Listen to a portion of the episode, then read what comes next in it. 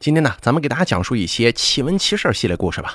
本期故事由大凯为您播讲。先讲第一个故事：移动的教室。当年高中的时候啊，学校搬校区，老校区就逐渐荒废了。学校雇了一个保安老大爷看大门。不过这学校里头旧的桌椅板凳有很多是堆放在老校区的。我们几个朋友有的时候没事会偷偷的跑到老校区里瞎闹腾。有一次天快黑的时候，我们又约好了翻到老校区里偷偷摸摸抽烟。听故事的年轻朋友可不要这样啊，未成年不能抽烟。老校区一层有五间教室，我们班是头里的第一间。当时我们几个摸进了老教室，在里头是一边抽烟一边吃这个买来的鸡爪子呀、花生米什么的。现在想想，当时还挺爽的。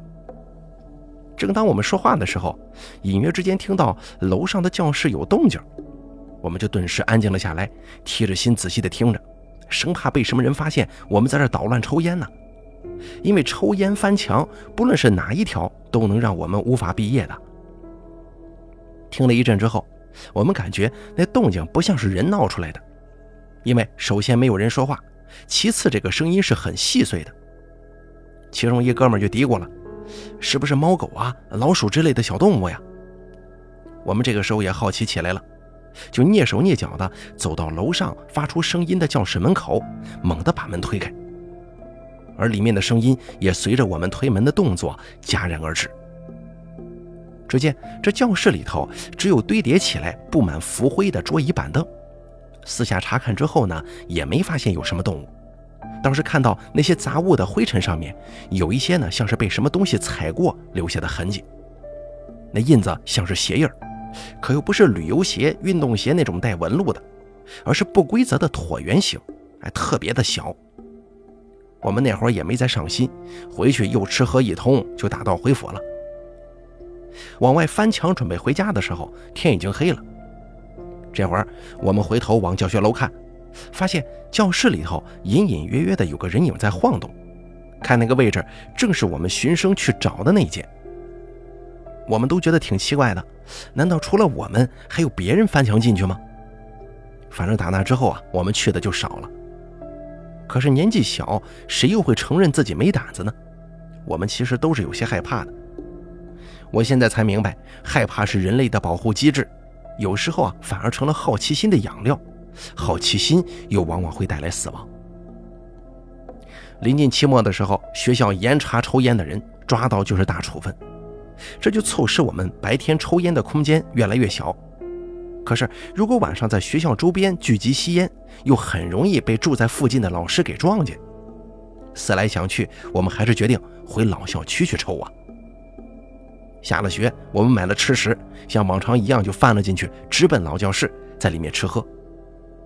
当时我们砍大山正砍到一半，忽然从楼上传来背课文的声音，哎呦，听得特清楚。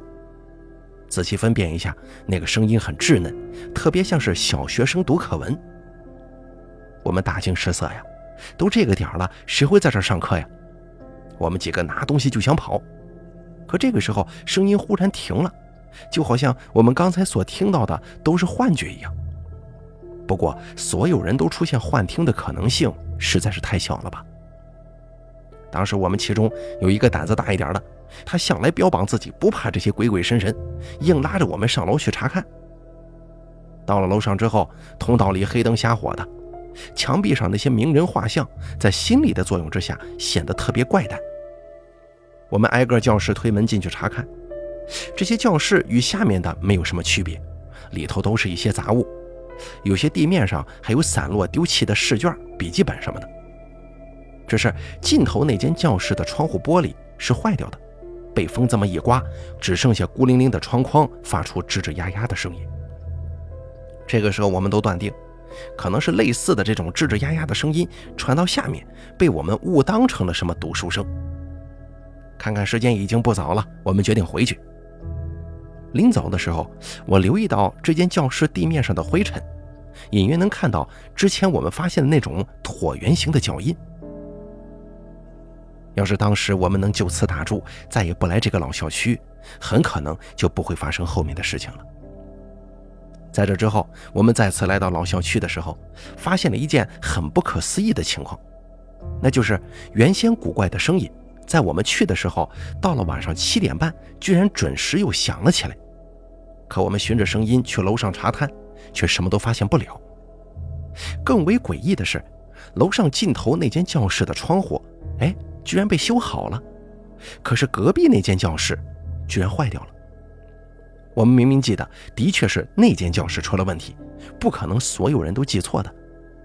唯一的解释就是有人修复了窗户，可是隔壁那个又好巧不巧的坏掉了。当时年龄太小了，遇见这样的事情就越想弄个明白。于是我们决定连续一周五天，每天都翻进去，倒要看看其中有什么名堂。周一的时候，我们在自己教室里静静地等着声音出现。果然，七点半的时候，声音再次响起，我们就撒腿往楼上跑。可是，一如往常一样，什么都没有发现。就在这个时候，有个同学跑过来，骇然地说：“哎，你你们看窗户呀？什么窗户？尽头那间教室的窗户。”我们闻声而去，只见尽头那间教室的窗户正在一下又一下的磕打在窗框上。这窗户不是修好了吗？怎么又坏掉了？然而，我们来到与它临近的那间教室，这教室的窗户又变得完好无损，这是怎么回事啊？此后，通过观察，我们发现了其中一些问题。那间有坏窗户的教室，它好像会自己移动啊。一层五间教室正好对应周一到周五，每次我们发现有坏窗户的教室，那都是不一样的。期间，我们本想守在可能会出问题的教室里面。可是几个人面面相觑，谁都不敢呢。我们都认为应该躲在安全的地方，远远的看着就行。可是，一周以后，因为这些事情实在是太过怪诞了，我们没人再敢回老校区了。直到有一天，我请了几天病假，在回学校的时候啊，我的几个朋友还是按耐不住好奇，又要去那里探一探。可我身体有些虚弱，放了学只想早些回家，于是就拒绝了他们。下了学往家走的时候，我忽然意识到，当天是周六，学校补休调课。我的脑子飞快转着，感觉哪里不对呀，咬着牙跑去了老校区。到了老校区，只见校区门口围满了人，消防员使劲往里冲。教学楼我们班级的那间教室，正从窗户里往外冒着火苗呢。一个人影从上面掉了下来，重重地摔在地上，他身上还有火呢，满身黑灰。但是看他的身形，的确是我的一个同学。而这件事情最终学校的解释是，有学生偷偷的溜进去抽烟，烟灰点燃了杂物，导致大火。而正是因为这件事儿，我休学了一年呢。在此后很长的时间，我都会做一个梦，梦里我又回到了老校区，老校区里响彻着读书声。我循声找到那间教室，教室的窗户有一个是坏的。啊，支支吾吾的响着，里面有很多小孩子在背书，他们的衣服很破旧，其中几个个头高一些的，正是我的朋友们。这个时候，一个瘦黑的影子点了一个孩子到黑板上做题，孩子慢慢的走了过去。可是当他一离开座位的时候，我才知道那些浮灰的印子是怎么来的了，因为这些孩子都没有脚，他们的腿像是两根木棍。这么一下一下的从地上擦过去的。再给大家讲下一个故事：红包。这个事儿是过年的时候我表姐家的事情。表姐夫是珠海人，俩人平常在北京做生意，是靠租房生活的。但是表姐夫曾经收入还不错，在珠海有一个比较大的居所，平常每逢节假日，两个人都会回珠海。疫情这些年生意很难做呀，表姐夫早出晚归的。冒着感染的风险四处跑，跟表姐两个人压力又说不出的大。而疫情放开之后啊，整体状态开始回暖，两个人终于可以轻松一些了。在过年之前，他们安排好事情，早早的回到珠海，准备好好休息一下。当时表姐呢还特意邀请我去她家里玩一段时间，春节索性就在她那儿过得了。她帮我们联系了当地的朋友，正好有空房，可以让我们短租几天。我们一家在节前就到了，晚上吃饭如果没有特别安排，都会在表姐那里解决，话说大概除夕前一周左右吧，我们正在表姐家打麻将呢，已经有些晚了，七八点钟的样子。我们正在玩着，门外忽然有人敲门。表姐开门之后，看到的跟他们一个单元楼住在二层的老两口。我也放下手中的东西，侧头往门口的方向张望。这老两口啊，穿得很体面，说话也文绉绉的，这大概意思是快过节了，特意过来串串门。表姐把他们给迎了进来，端茶倒水，说着一些吉祥话。老两口也客套两句，之后就直奔我外甥女儿，直夸这小姑娘长得俊俏啊，又懂事儿。外甥女儿已经初一了，整天小大人一样，对这种虚头巴脑的夸赞显得特别不耐烦。但是这个年纪的女孩已经很能知道钱的魔力了。这老两口掏出红包来的时候，外甥女儿的表情瞬间就变得可爱起来了。好听的话也是张口就来，只哄得两个老人笑得合不拢嘴。老太太把外甥女儿搂在怀里，一个劲儿地划拉着她的头发，嘴里还念叨：“哎呦，这闺女的头发长得真好啊！”然后老人留意到外甥女儿手腕上有一个白色的玉镯子，这是表姐夫送给她的生日礼物。老人就说：“孩子年纪小啊，手腕上戴东西不好，容易压福气。”就直劝表姐，让他们以后别让孩子带这玩意儿了。我表姐其实挺反感有外人对自家闺女如此亲昵的，而且当着孩子说这种奇怪的话，你实在让人有些不舒服嘛。但是碍于这是两个老人家呀，她也不好发作，有一搭没一搭的聊了两句，就打发小丫头回屋写作业去了。两个老人在小丫头回去之后没多一会儿，也告辞准备离开。而这个时候啊，我注意到老太太的手哪里怪怪的，总觉得她的手与身子特别不协调，右手显得很僵硬，而且从客厅往外走的时候，一直紧紧地攥着拳头。只不过这仅仅是我一个恍惚的念头，也并没多想啥。两个老人走了之后，听表姐聊起这老两口来。表姐家跟这老两口只有数面之缘，双方并不熟悉。她只知道对方也不是本地人，不过更让人疑惑的是，这两个老人怎么会这么早的给他一个小辈拜年呢？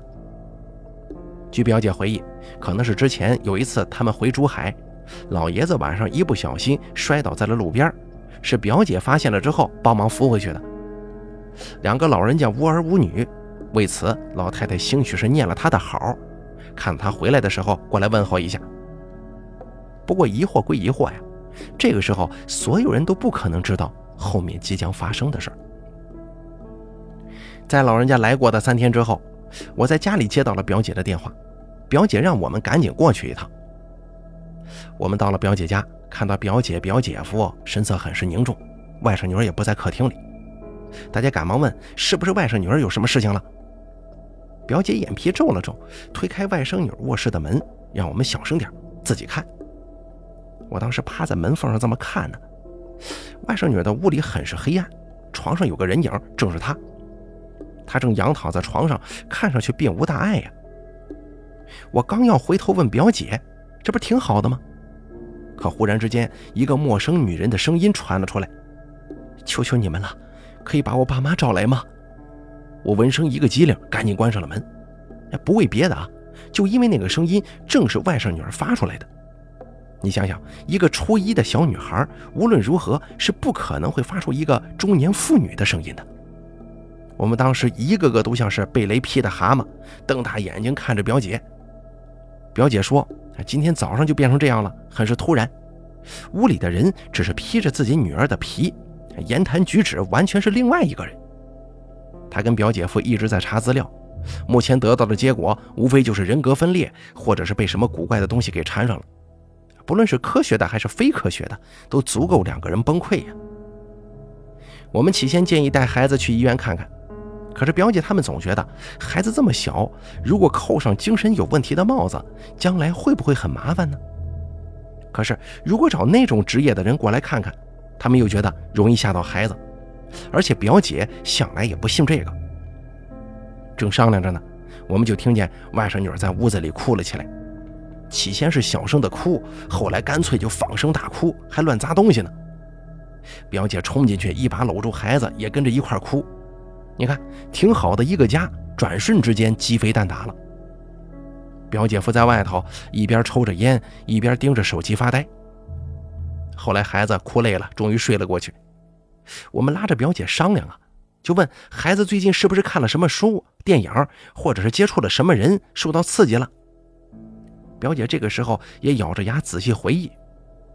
首先，在学校里头，孩子一直表现很优秀，没听老师反映过什么问题。他们为了孩子，也一直没给他配手机。就连使用电脑都会有严格的时间限制。他家在珠海这一块，平常回来的少，孩子在这边也没啥朋友，这些日子都是跟他们在一块，不可能碰到什么人呢。这个时候，我提议，要不要翻一翻孩子的东西啊？万一有一些情书啊，或者是特别不好的书呢？孩子一不小心看见，急火攻心，因此有些失常。如果还是没发现缘由的话，一定得去找医生看了。表姐红着眼睛进去之后，把孩子的东西都拿了出来，跟我们一起仔细的查找。这里里外外都翻了个遍，只有一些课本和作业，日记也是正常内容。总之啊，都是一个初一女孩应该有的东西。这些东西泼了一地，我们每个人都憋着一口气，但也实在是没有更多的意见了。而这个时候，地面上的一个红色信封把表姐的视线给吸引了过去。那正是前些日子那老两口送的红包。表姐拿起红包，从厚度上来看，钱还在里面。她下意识地把这红包打开，里面是一沓红色的百元钞票，大概有十张左右。她抽出钱，红包里一张黄色的纸条也随着钱落在了地上。这个纸条上用红色的丹砂画着古怪的图案。纵然一屋子人都没人信这些东西。但是你只要是中国人，都应该知道这玩意儿是符。表姐看到这东西，整个人一屁股就瘫到了地上，她连外套都没穿，拿着这东西就冲下楼去找那两个老人家去了。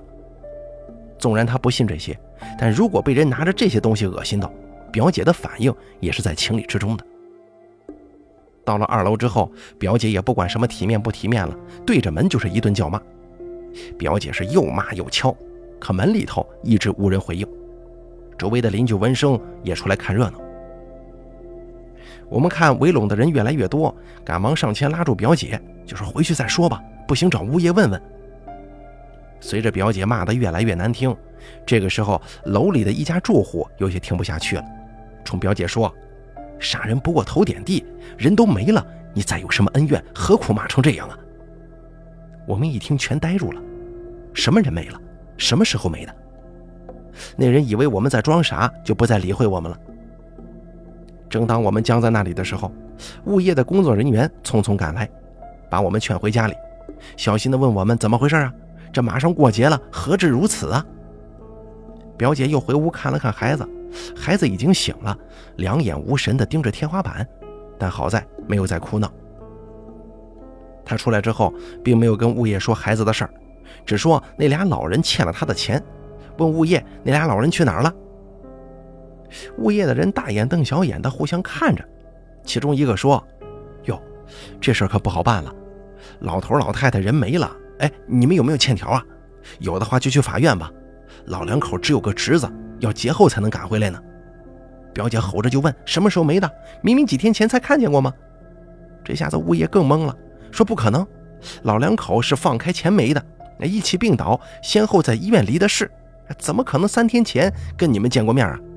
丧事还是街道方面跟邻居们帮忙办的。说着，物业拿出手机，把当时的票据和医院的证明都给表姐看了。我们顿时愣住了，这该如何解释？我们这一大家子人在物业眼中成了精神病啊！而且这么一折腾，我们也怀疑这事儿不可能是欠钱这么简单。表姐的嘴吓得直抽抽，也全然不知该如何是好。物业走了之后，我们都瘫坐在屋子里。这会儿我猛然发现，哎，表姐夫呢？被我这么一问，这个时候大家才发觉，从表姐下去闹到现在，表姐夫不知什么时候消失了。我们面面相觑的时候，外甥女儿在屋里又闹开了，说是要找爸妈。最终，表姐一咬牙，还是把孩子送去了医院。一家人好生陪着，表姐一边陪孩子，一边打表姐夫的手机，可是一点音讯都没有。孩子在医院住了三天院，进院那天就开始发烧，第三天才退的。哎，说来也怪了，退烧之后啊，这孩子的神志也清醒了过来，对于自己那几天的表现，什么都不记得了，只觉得自己好像是被人关在了小黑屋里头，特别的闷得慌。至于我那表姐夫，我们也不知道这么一大活人说没就没上哪儿去了。家里人让表姐去备案，表姐却支支吾吾的，只说不用了。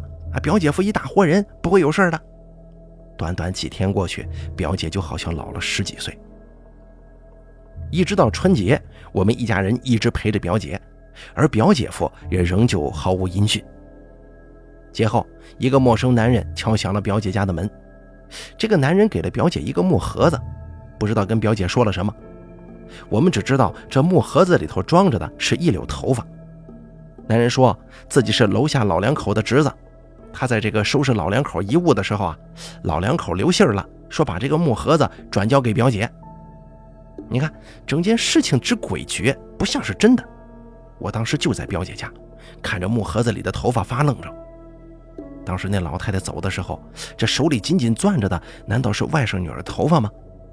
可是那两个老人，真的当时是人吗？在表姐跟外甥女儿稳定之后，我们一家回到了北京。他们娘俩还想在珠海待一阵子，而至于表姐夫，他竟然从那以后再无消息了。与他一起消失的还有外甥女儿手上那只白色的玉镯，那玉镯正是表姐夫送给女儿的生日礼物。这件事儿我还想再细细追究一下。当时母亲叹了口气说：“有时候啊，两个人的感情并不像表现出来的那么好，人应该做好事，招猫递狗的。”祸及子女啊！我到现在也没能理解这话是什么意思。接下来呢，咱们给大家讲下一个故事：跑步。我家装修房子最后一天，这晚上师傅忙得比较晚呢，家里就买了一些酒菜，请工人师傅们吃饭，也是为了感谢师傅们最近的辛苦工作。其中有一位姓孙的师傅，腿不是很利索，喝了些酒，给我们讲了一件他老家的事儿。我当时听了，直到现在回忆起来都觉得特别害怕呀。孙师傅说，大概在他二十来岁的时候吧，他不想在村里种地，就去县城找工作。而县城的工作机会并不多，他又没啥技能，处处碰壁。那些日子，每天这肚子都吃不饱，晚上呀也只能凑合着找地方睡觉。有一次天擦黑的时候，他在县体育馆门口的躺椅上正在睡觉呢，有个胖子过来拍他。他醒了之后，胖子就说：“我看你年纪轻轻的，怎么老睡在体育馆门口啊？”孙师傅呢就把自己的境遇给他说了。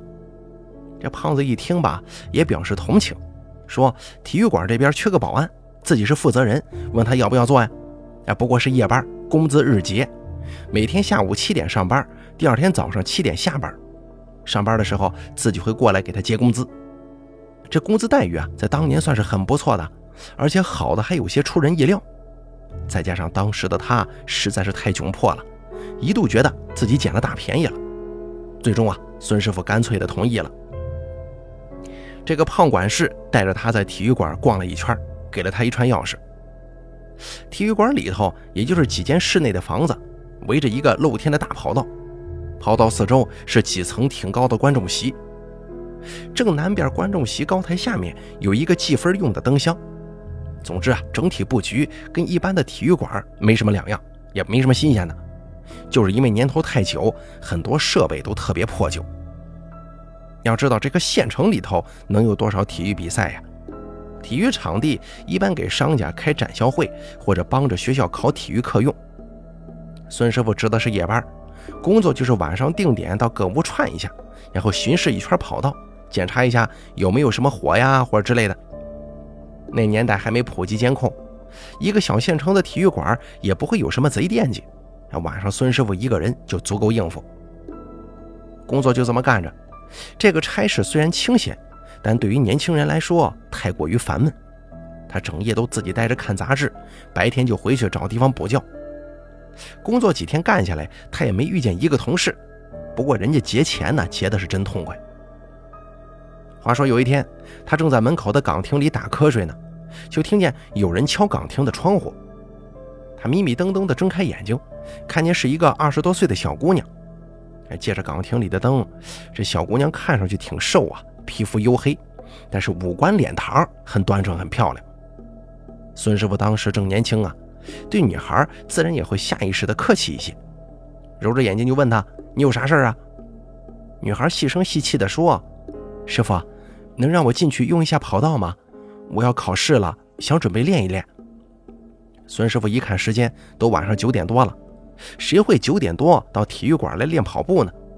他就说：“哦，体育馆关闭了，明天开馆你再过来吧。”这女孩眼看着就好像是要哭的样子，又央求起了这个孙师傅。孙师傅脸皮薄啊，觉着反正晚上也没人，放进去就放进去了。她一个女孩能怎么样？就起身把门打开，让女孩进去了。这女孩赶忙道谢。而她往里走的时候，孙师傅却觉得这女孩的动作有些古怪，但是也说不出哪里不对劲来。放这个女孩进去之后，孙师傅回到岗亭继续睡觉。他感觉自己没睡多一会儿，又听见有人敲窗户。醒来之后，看到是那个女孩，女孩说她跑完了。孙师傅说：“没事你走吧。”这个时候，孙师傅看了看表，时间都已经快到晚上的十二点钟了。这事过去之后，孙师傅也没往心里去。由此又过了几天，还是那个时间点这个女孩又来了，理由同样，央求孙师傅让他进去跑一会儿。有了上次的经历，孙师傅干脆连拦都没拦，就直接让他进去了。一来二去的，女孩每次来的时间就越来越固定。有一次，女孩进去跑步之后，孙师傅有些坐不住，算是春心泛滥吧，想跟这个女孩套套近乎。于是就拿着手电往跑道那边走。到了跑道之后，他就看见在月光之下，一双大长腿坚挺瘦长，泛着汗水点点的荧光，在跑道上这么一圈一圈的跑动着呢。可是他当场一口气憋在胸口，脑袋一懵就晕过去了。这是为什么呀？被这女孩给迷倒了吗？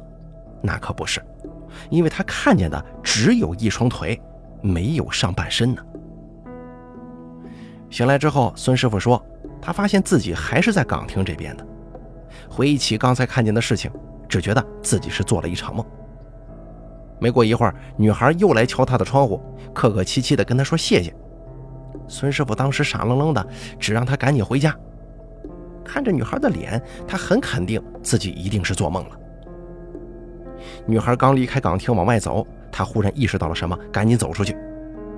铁栅栏门外，那个女孩已经走远了，可门上的锁还是锁住的。原来啊，女孩来的时候，孙师傅会出去把门打开，之后自然的会锁住门。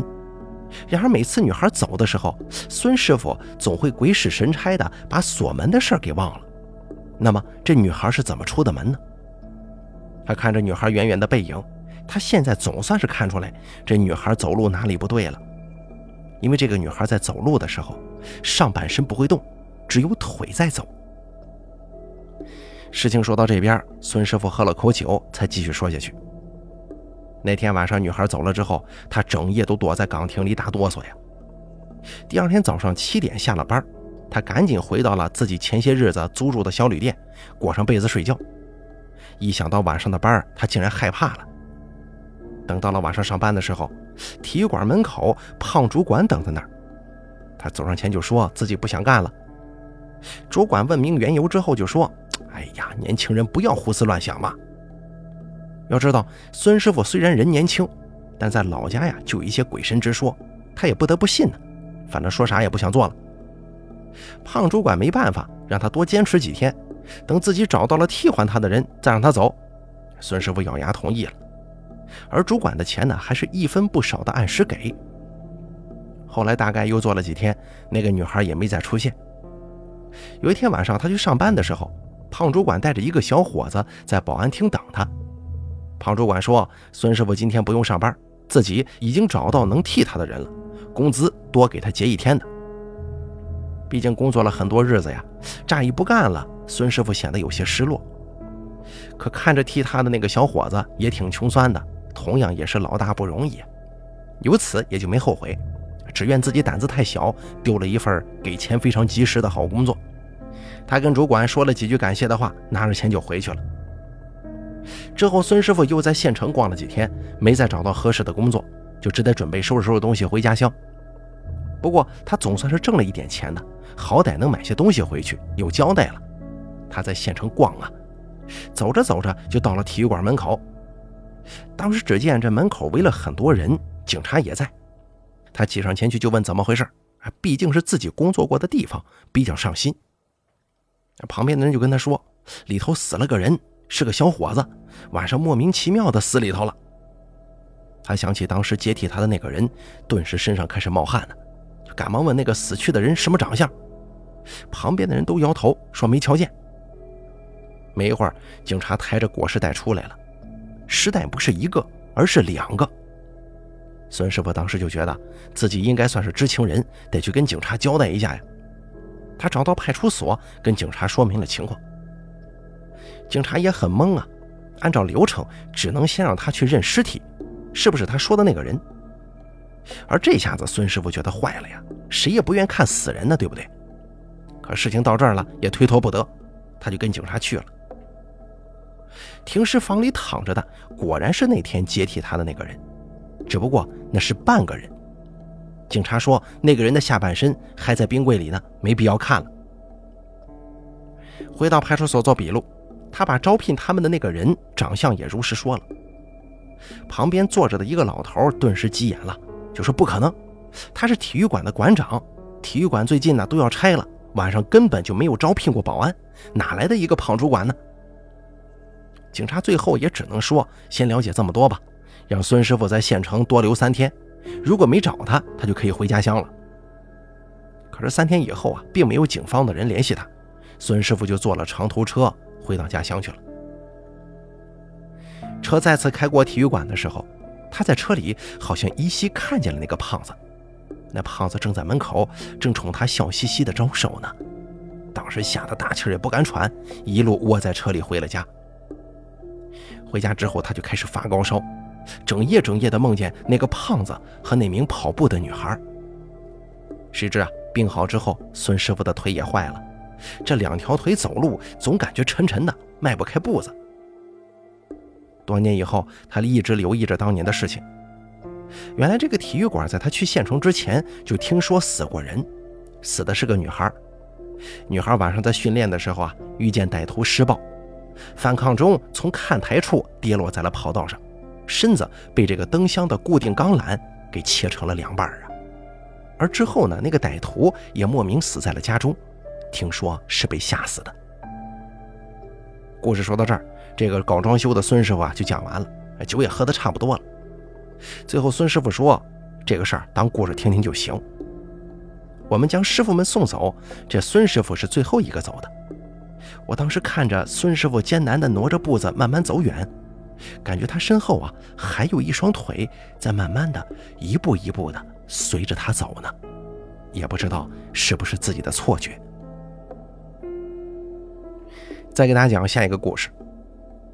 我有一朋友，他给我讲过一个他见鬼的事。说的是他家楼下住着一个独居老太太，八十多岁。老太太年轻的时候啊，跟老公离婚了，自己又嫁了人，但是跟前夫留了一个儿子。改嫁之后，她也没生育。后来二婚的老公去世，就一个人生活了。儿子跟她几乎没有感情。前夫也去世之后，儿子给她留了一套房，自己就移民国外去了。每个月会给老人一笔生活费，而这套房子呢，与我朋友家的房子在同一栋楼，位于一层。朋友所住的楼共六层，没有电梯，我这朋友就住六楼，也是自己独自居住。好处是房间坐北朝南，南面客厅有一面大落地窗，因为楼层高啊，采光很是不错，而且可以看到楼下的小花园。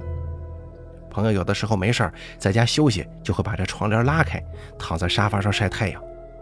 赶上心情好，看着楼下玩闹的孩子们，也别有一番意味啊。而楼下的老人，如果适逢天气不错，也常会拄着拐杖，围着花园绕圈散步。也许是寂寞呀，兜里常常会放些零食给孩子们分发一下。随着老人年纪越来越大，行动不方便，他儿子给他雇了一个保姆，不过保姆只有白天料理老人一天的起居，晚上人家就下班回家了。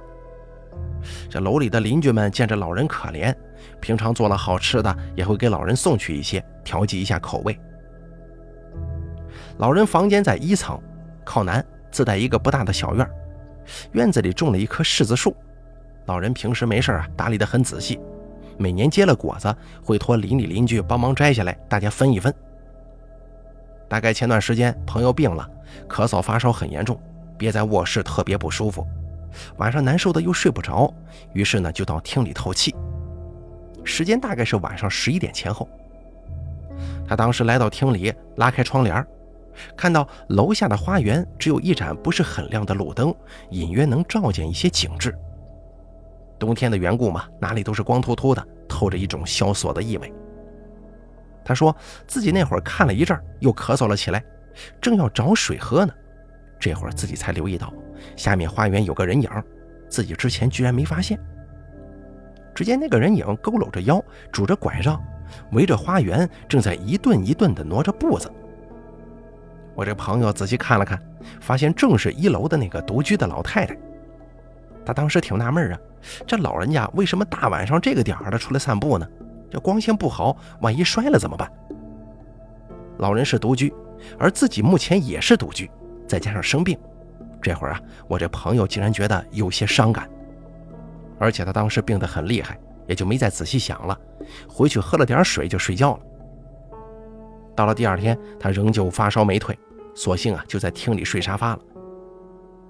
晚上九点来钟睡了一觉，醒来的时候头疼的厉害，一看时间睡了不过两个小时，一摸额头还是很烫。这会儿啊，他看到窗帘往下拉了，外面偶尔有光芒透射进来。于是呢，他准备起身拉窗帘拉窗帘的时候，透过窗户，下意识的向外看。诡异的是，他看到楼下的那个老人又在围着他的花园走圈了。你说这大半夜的，这老人家是怎么了呀？看了一阵，觉得心里发寒，赶紧拉上帘子，不再理会了。时间来到第三天，朋友由高烧转为低烧，身上还是乏力。他跟我说，他记得当时正好是周三，因为他听说自己这个病一般就发烧到三到四天，所以一直记着日子。由于连着两天，每天晚上都能看到老人独自在花园走圈那天自己看时间又到了十一点前后，反正仍旧难受的睡不着啊。在好奇之下呢，就又拉开窗帘向外观望了。那老人果不其然又出现在了下面，只不过他这次呢没走圈也没拄拐。就在自家的院子外头，看着自己的那棵柿子树。那树上已经没有果子了，光秃秃的，有啥好看的？他实在不明白这个老人家到底在干些什么。忽然之间，那老人抬起头，居然向他看了过来，一张脸惨白惨白的。要知道自己屋里并没开顶灯，只有沙发旁的台灯。那老人是怎么知道自己在看他呢？只见老人看了他一眼，指了指那棵树，然后又指了指南面的路口，再也没有动作了，就这么仰着头，直愣愣地盯着他。也不知道自己被吓住了多久，他赶紧跑回卧室，躲在被子里，把所有灯都打开，才敢睡觉。而后面两天，他再也不敢在晚上的时候去客厅了，而自己的病也好转了很多。大概是周日的时候吧，身体已经没有大碍了，只是些许疲惫。他收拾了一下，打算下楼走一走。在花园当中看到相熟的邻居，大家就闲聊起来。这波病确实很凶，邻居也病了很多天。这个时候，朋友看到老人家的那棵柿子树了，就想起了前两天的事儿，就问起了这个老人的情况。邻居眼神一变，叹了口气说：“哎呀，那老人家没了。”朋友大吃一惊：“怎么可能呢？”自己前几天晚上还看到过这位老人家在那来回遛弯，怎么没的呀？是不是因为生病啊？邻居说应该不是，老人是晚上出门摔倒在路上没的，被发现的时候已经是第二天白天了。这个时候，朋友多多少少才安心了一些，看来呀自己的担心是对的，不过也有些后悔，当时如果有办法能提醒一下他就好了。正说着呢，老人屋子里走出来一个男人。这个男人在老人家院子里四下寻摸。邻居将朋友拉到一旁说：“这个男的就是这老人家在国外的儿子。前些日子病的人挺多呀，老人的保姆也请假在家，于是呢，电话拜托了邻里帮忙顾一眼。他们几个不病的时候去老人家看过，也准备了一些方便的食品。老人心情很好啊，说儿子要回来看他了，大概是晚上的飞机，但具体时间确定不了，可能会延期。他们只让老人家少出门，注意安全。”后面几天，他们也相继病倒，再也无暇顾及老人了。可谁知一天早上，老人被发现倒在路边，没了。还是警察过来联系上他的儿子，帮忙办的后事。邻居们就猜呀，是不是这老人家思念许久没见的儿子，特意在晚上到路边去接的呢？这个时候，朋友看到那个男人从树后面取下了一串柿饼，他抱着柿饼，好像是要哭，快步回屋了。最后，朋友就问：“这老人家是什么时候没的？”邻居说：“周三白天发现的。”而我这朋友就再也没说话，回屋去了。好了，咱们本期这个奇闻奇事就给大家讲到这儿了，感谢您的收听，咱们下期故事不见不散。